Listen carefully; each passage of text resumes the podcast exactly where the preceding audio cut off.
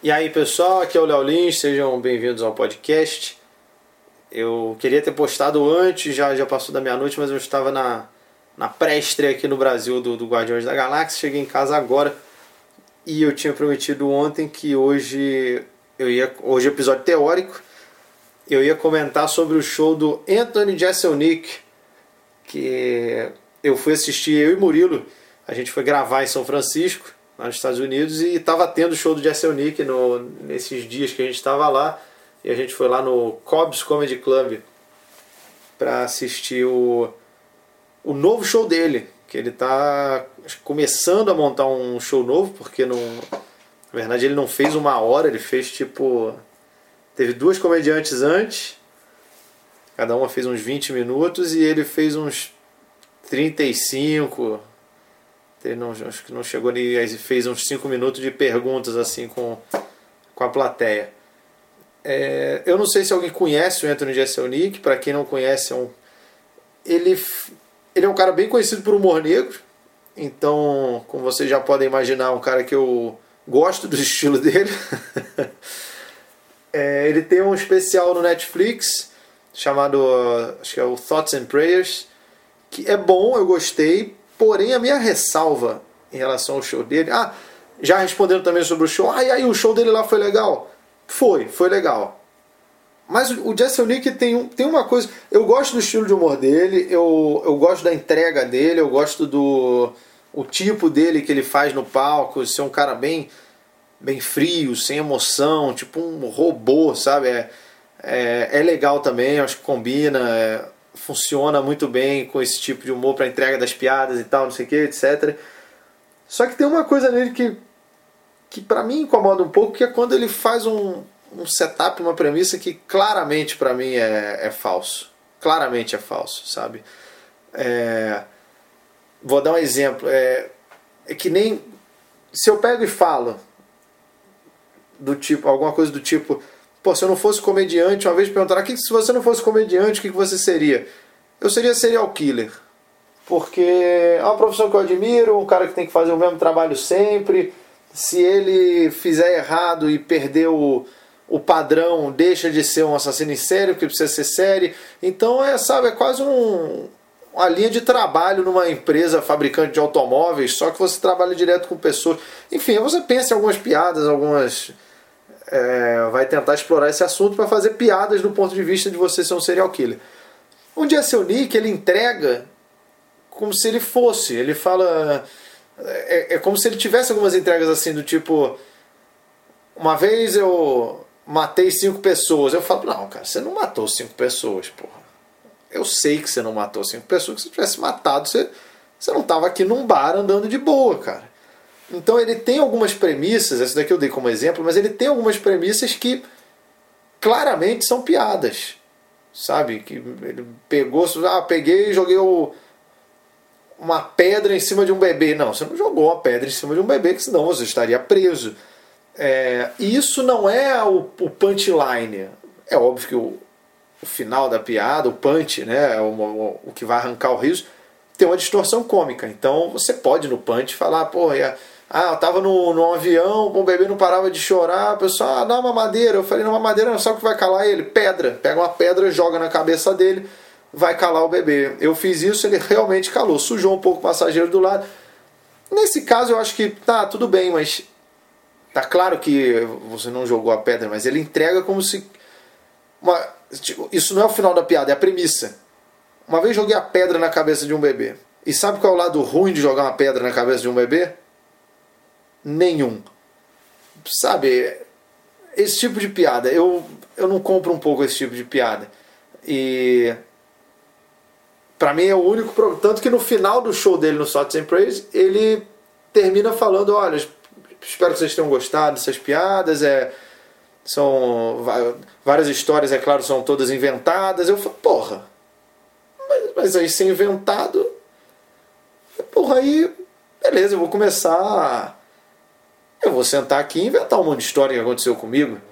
Eu posso pegar e inventar e começar a contar no palco. Eu vou escrever um set de piadas sobre a vez que eu fui sequestrado e quando chegou no cativeiro, um dos sequestradores que estava lá no cativeiro me reconheceu, era meu fã e acabou pedindo para fazer umas piadas para eles e tal e se eles dessem risada iam me liberar e acabaram curtindo e me soltaram.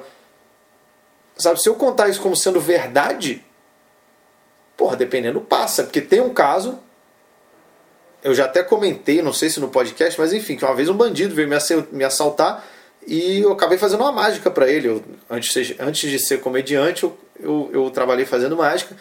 E eu fiz uma mágica pro cara, sem ele esperar, obviamente, ele não pediu, ele não me conhecia, isso faz muitos anos. E acabei me livrando do, do assalto com isso. É uma história real, verídica. Então, essa da, do, do sequestrador me conhecer e pedir para eu fazer um show no cativeiro não é nem tão distante. Eu posso contar isso como sendo real. Só que se, se, depois da história, no final do show, eu falo, bom pessoal, espero que vocês tenham curtido, eu inventei todas essas histórias. Ué, mas. Porra, mas. Sabe, pra mim, vai perder muito enquanto público, principalmente porque o stand-up ele é baseado na verdade. É, a, a, sua vida o seu material. Você pode tirar coisas de onde você tá, do que você está fazendo, do que você está passando. Então, se eu começo a inventar tudo, ah, beleza, pô, vou inventar aqui uma época eu morei seis meses no Egito e dirigi táxi e, pô, foi uma loucura, porque eu tive que aprender a falar árabe. Vou inventar uma história sobre isso também. Então é, é, é isso que me incomoda um pouco no, no show do, do Jesse Nick. Sabe, ele, ele contou nesse show uma vez que ele, ele foi levar uma amiga para fazer aborto só para conseguir piada. Eu falo, puta, cara, você. Eu não acho que você fez isso, cara. Mas essa ainda passa. Essa ainda. Tá, beleza. Pode, essa daí pra mim pode ser verdade, mas tem umas que ficam. Essa daí tá nesse show novo dele. E tem piadas boas, como eu falei. É, tem uma que ele. vou dar um exemplo de uma que pra mim passa também, que ele contou nesse show. Que é. A minha irmã estava num relacionamento muito ruim.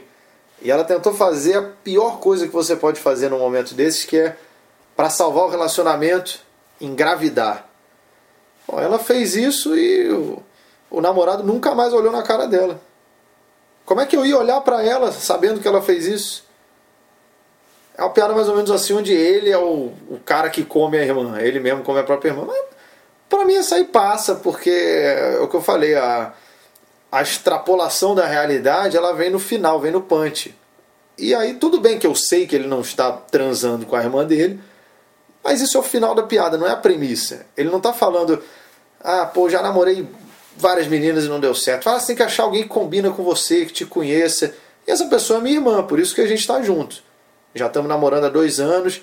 Se ele começa uma premissa dessa, eu vou falar, nossa, mas aonde isso vai chegar? Porque eu não estou comprando isso. Eu não estou comprando essa ideia que ele que ele está namorando a irmã dele. Embora, é óbvio, incesto acontece.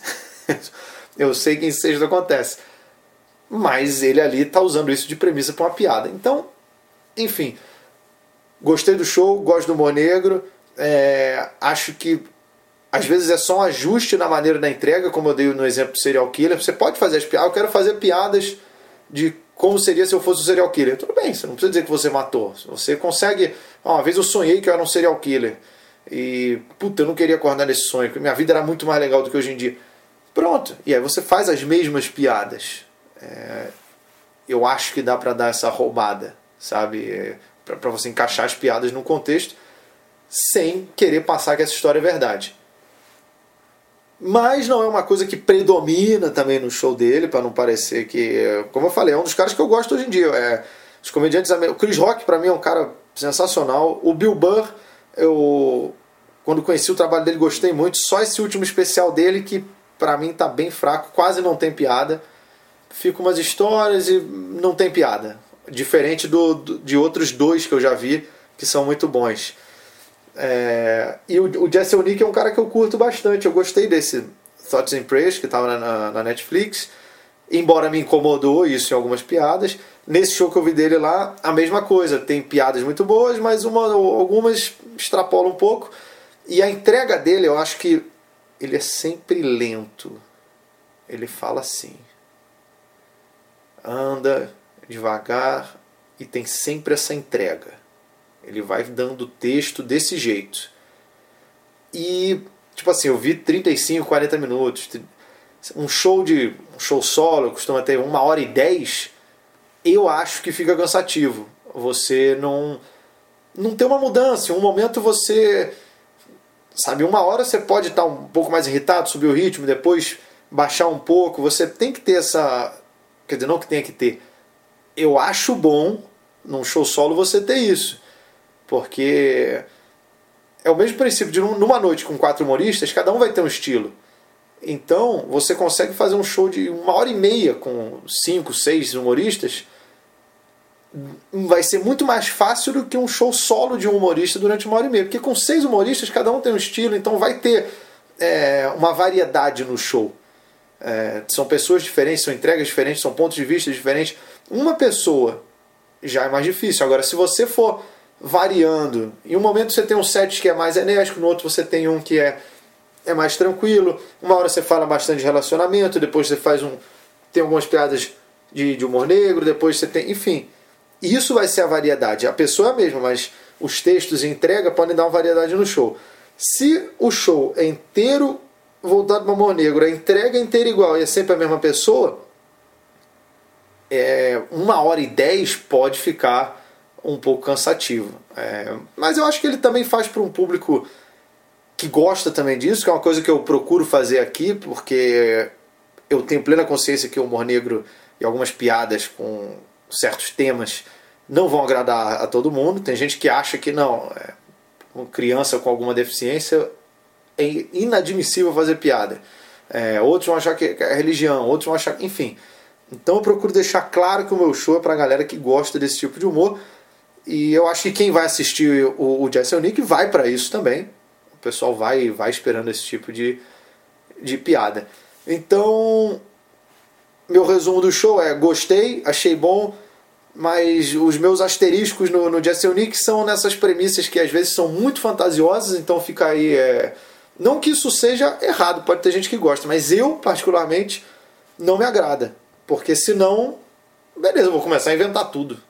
Bom, era isso. Eu vim deixar os comentários sobre esse show do Jesse Nick, que foi uma experiência muito legal poder conhecer mais um comedy club lá fora, ver como é que é e tal, e, e ver o show que começou atrasado. A gente pensa, ah, no Brasil que atrasa. Não, porra, o show estava marcado para 10 e 15 O Jesse Nick entrou quando era 11 e 15 Uma hora de atraso. Então, se no meu próximo show atrasar, lembre-se, lá dos Estados Unidos é bem pior, que eu acho que eu nunca entrei com uma hora de atraso. E aproveitar para lembrar que sábado eu estarei em Presidente Prudente e depois meus próximos shows são Ribeirão Preto e Barretos. É isso aí. Quem quiser falar comigo, só usar a hashtag Resenhas do Léo Lins, posta aí na sua rede social ou deixa um comentário no podcast que eu respondo vocês. Falou, valeu!